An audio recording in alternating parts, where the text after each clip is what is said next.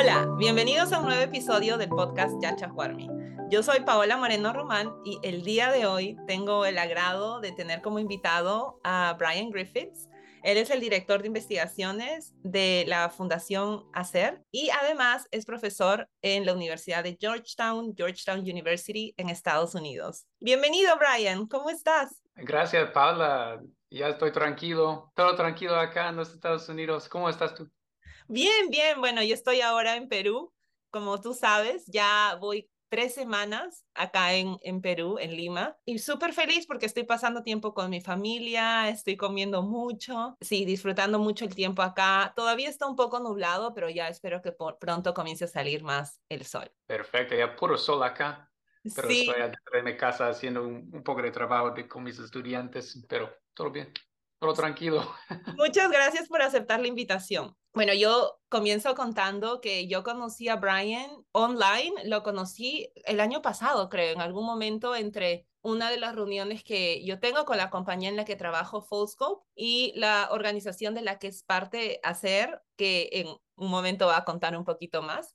Entonces ahí yo lo conocí y lo conocí en persona a inicios de este año, en un viaje que hice, que me uní, que era una expedición organizada por hacer en enero en la selva peruana. Me alegra mucho, como ya dije, Brian, volverte a ver, aunque sea por Zoom. Así que muchísimas gracias. Y bueno, la primera pregunta que tenía para ti es eh, si nos puedes contar un poquito más de qué significa hacer y cómo así te uniste a este grupo. Ya, esa palabra hacer quiere decir como el Centro Amazónico de Educación e Investigación Ambiental y es, es una ONG que pues es un parte de los Estados Unidos, pero también en Perú. Y nuestra misión es desarrollar los líderes ambientales y globales, pues locales y globales, que trabajan para conservar la Amazonía. Y cuando yo era un estudiante, eso era como 2014, creo, Uh -huh. yo eh, estuve un estudiante en la Universidad de los Estados Unidos y estuve estudiando en ingeniería. Siempre hay difíciles con, con eso. pero, pero claro, mejor, mejor, dicho, estuve un, un, poco perdido en mi vida y, y no tenía una, una dirección y estuve buscando algo, algo diferente para hacer algo que me iba a dar un, un poco de emoción. Uh -huh. Y encontré el sitio de ASIR en, en la red y envié un correo pidiendo como un, un trabajo de medio tiempo de conservación y dijeron ya no, no hay. ¿Y hasta ahí tú habías tenido alguna experiencia en conservación? O, nada, pues nada. Nada, okay. Nada, puro como un, un ingeniero, como Ajá, matemáticas sí. y, y, ciencias, pero nada de conservación. Y casi no, no sabía qué, qué era la conservación. Uh -huh. Pero tenía un, un interés. Pero después también vieron que tuvieron un equipo de investigadores que estaban saliendo de, de mi universidad en los Estados Unidos para hacer un, un proyecto en, en Perú con, uh -huh. no sé si un, una comunidad indígena de Madre de Dios. Y dijeron que si, si pudiera ganar, ganar un poco de fondos de la universidad, yo podría ir con el equipo. Y ocho meses más y una beca más. Y estuve en la Amazonía en Perú, Madre de Dios, haciendo este, este proyecto con el equipo de mi universidad, pero también afiliado con ACER. Y después de como ocho años más, en 2020, terminé mi doctorado en otra universidad en los Estados Unidos y de nuevo estuve buscando algo diferente, algo que estuve buscando algo, una forma de seguir trabajando en la Amazonía y en Perú, dirigiendo investigaciones y programas educativos y de nuevo mandé un correo a hacer. y de ahí estuve el director ejecutivo y ahora el director de investigaciones de hacer. Y pues estoy muy contento.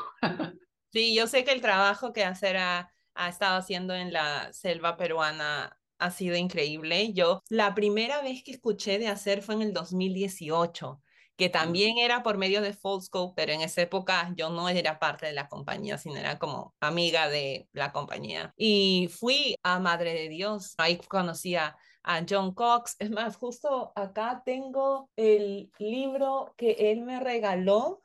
No sé si te ah, ya, es, es, que es no... ese proyecto.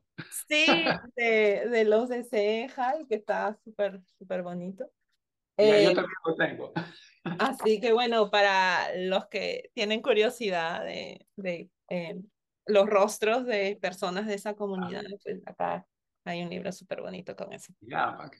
¿Y en qué proyectos están trabajando ahora, uh, tú particularmente? ¿Qué proyectos tiene a hacer en la selva peruana? ¿Solo trabajan en la selva peruana o, o también en alguna otra región de Latinoamérica? Ya, mayormente en la selva peruana, pero tenemos como comunicaciones y estudiantes de todas partes de la Amazonía y pues de, de todo el mundo, los que están trabajando por conservar la selva. Y ahora yo mayormente estoy trabajando en la zona entre Iquitos y Colombia, que se llama el área de conservación Maijuna Quichua. Y mayormente estoy colaborando con las comunidades indígenas Maijuna para estudiar la cacería sostenible y la ecología de mamíferos y aves. Y eh, siempre estoy pues caminando en monte buscando colpas, que son sitios donde los animales vienen para comer suelos. Tú conoces, conoces bien las colpas. Y estoy usando cámaras trampas y muestras de los suelos de las colpas para describir el comportamiento de esos mamíferos que también son importantes para la cacería de los maijuna. Y este año que viene voy a meter más cámaras trampas en, en la selva, pero afuera de las colpas, para describir dónde están viviendo los, los mamíferos y cómo se muevan eh, entre las colpas. Y claro, también estoy trabajando con los Maijuna para combatir un proyecto nuevo que de, desarrollo, una carretera propuesta que va a matar sus tierras ancestrales y va a destruir su cultura tradicional y, la biodiversidad que, de, la que dependen. Y eso es lo que mayormente estoy haciendo ahora, pero tengo, tengo interés en, todo, mejor dicho. Sí, sí, bueno, yo justo hace poco fui, sé que fue el estreno oficial del documental Guardianes del Bosque, que igual lo pueden ver en la página web de la ONG One Planet, y que justo habla de lo que mencionas, esta problemática de la construcción de una carretera por medio del territorio Maijuna Quechua. Y yo voy a dejar en, en la descripción del video también el link donde pueden ver el video y también sé que hay un, una página eh, que es una petición donde pueden firmar en apoyo contra la construcción de esta carretera. Así que sé que hace poco han tenido también reuniones con diferentes personas del gobierno y espero que pronto haya una resolución a favor de lo que los Maijuna están pidiendo en este caso, ¿no? que están en contra de la construcción de esta carretera. Ya, gracias, Paula. y, y pues no estaba en el evento, pero era un éxito, creo. Sí, sí, fue, fue súper bonito. Asistieron varias personas y, y también fue súper bonito poder ver a personas que conocí en enero, miembros de los Maijuna como Tarkis, como Don Chevaco, como Everest. Así que eso me alegró mucho. Y volver a ver a Eli también, no la había visto en meses y a los miembros de la ONG One Planet. Entonces tú ahorita justo mencionaste varios proyectos en los que has trabajado y que tienes interés en trabajar en Latinoamérica, en especial en esta región ahora entre Perú y Colombia. Cuéntanos un poco cómo ha sido tu experiencia trabajando con investigadores en, en Latinoamérica. Ya, claro. Pues la gran mayoría de las personas que trabajan conmigo son conservacionistas y investigadores que son al inicio de sus carreras mayormente. Y yo he sido un asesor de estudiantes de posgrado, doctorado y tesistas que son de Perú y Colombia y otros países de, la Amazonía mayormente enfocados en estudios de la cacería o mamíferos o, las colpas.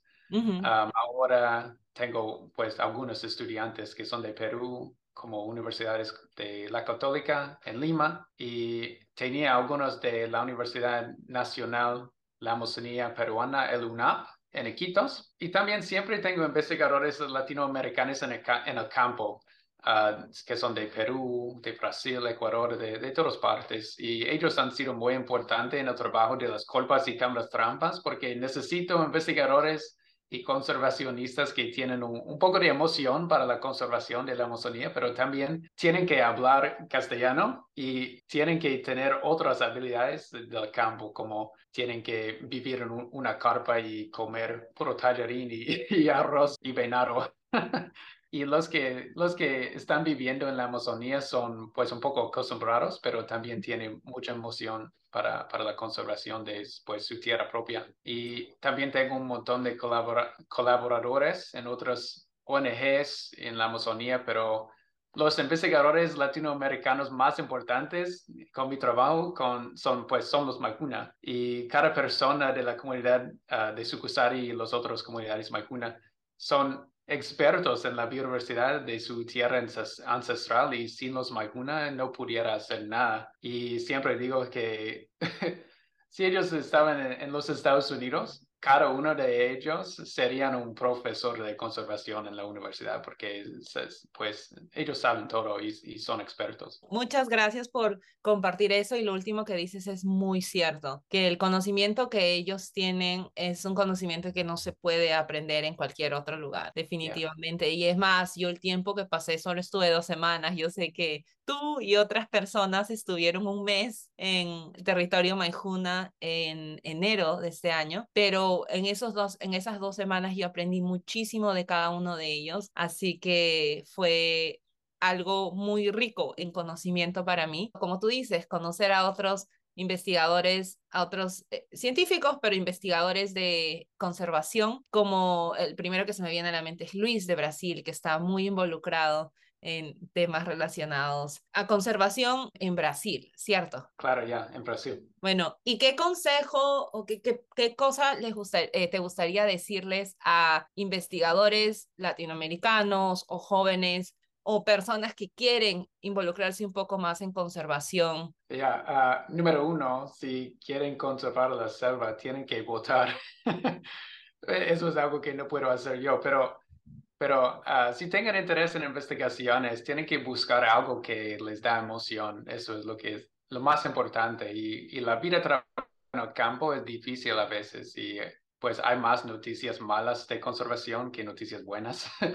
y tienen que ser comprometidos. Y un, un, principio bueno es ser voluntario para una ONG. A veces no tienen fondos para pagar mucho, pero cuando estaba empezando yo, siempre quería hacer algo, pues cualquier cosa que si, si me permitía aprender algo de conservación y, y, cada rato estaba aprendiendo habilidades y ayudando un poco, un poco y de ahí podría buscar un, un, trabajo. Siempre tienes que aprender, siempre aprendiendo, siempre haciendo pasos, pasos por paso para aprender más. Y de ahí no, no tenga miedo de enviar correos a investigadores o ONGs, algo, pues cualquier institución que trabaja en los áreas, los áreas donde ellos quieren trabajar. Por ejemplo, no, no puedo llevar 100 personas a la selva cada año, pero siempre llevo algunos y siempre llevo estudiantes que, que me envían correos y si tienen interés y están comprometidos y tienen habilidades, claro, necesitan ir al campo para construir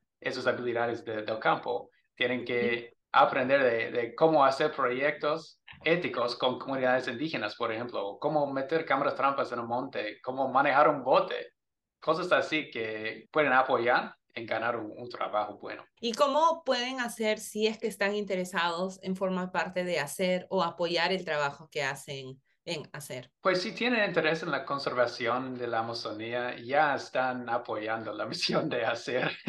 Pero también estamos enfocados en, en, la comunicación. Búscanos en Instagram, por ejemplo, y agrega su voz para la conservación. Y claro, a veces tenemos espacios en proyectos en campo o, o de trabajo remoto, mejor digo, en el tiempo de COVID, ¿no? Sí. si tenga interés, póngase en contacto como, como yo hice hace ocho años. y yo he tenido un poco de éxito, poco, poco a poco, pero siempre tienen que preguntar que, para lo que desea en, la conservación hay mucha gente que quiere trabajar, que está bueno, pero es difícil encontrar una oportunidad o algo que, que se permita de construir esas habilidades del campo y nosotros podemos hacerlo con, pues, con ustedes. Sí, y yo siempre digo, si están escuchando este podcast es porque tienen acceso a Internet y si tienen acceso a Internet, tienen acceso en Google, pueden encontrar un montón de oportunidades. Como dice Brian, Solo mandar un correo o simplemente mandar un mensaje por redes sociales es no les va a tomar más de unos cuantos minutos. Así que lo peor es que no les van a contestar y ya. Entonces, háganlo, háganlo por favor. Y bueno, ya para cerrar, justo ahora que mencionas el tema de contactarte, las personas que están escuchando, que están interesadas en algún proyecto que has mencionado o el trabajo que haces, o simplemente quieren conversar un poco más contigo de conservación, ¿dónde te pueden encontrar? ¿Cómo pueden contactarse contigo? Por Instagram, estoy en Instagram, que at Brian M. Griffiths, mi nombre. o también por, por correo, la universidad es Georgetown, pero el correo es bg742 at georgetown.edu edu, edu. Paula tiene, pues puedes meter como un, un link, algo así, no sé. Sí, sí, voy a dejar ahora en la descripción de este episodio toda esa información donde pueden contactar a Brian y también la información de, como dije, donde pueden ver el documental Guardianes del Bosque y ver diferentes formas como pueden seguir apoyando a la comunidad Maijuna Kishwa. Bueno, eso ha sido todo. Brian, ¿hay algo más que quieras añadir antes de terminar el episodio de hoy? Nada más, pues gracias por la oportunidad de, de compartir un, un poco de, pues, algunos recuerdos, ¿no? Algunas sonrisas. Gracias, Paula, como siempre. Es, es, qué bueno verte de nuevo. Sí, gracias a ti por el tiempo. Sé que estás súper ocupado, sobre todo en, en esta época de calificaciones. Pero muchas gracias por darte el tiempo y muchas gracias a todos los que escucharon este episodio y ya nos vemos en el siguiente episodio. Chao. Chao, Paula. Chao a todos. Gracias.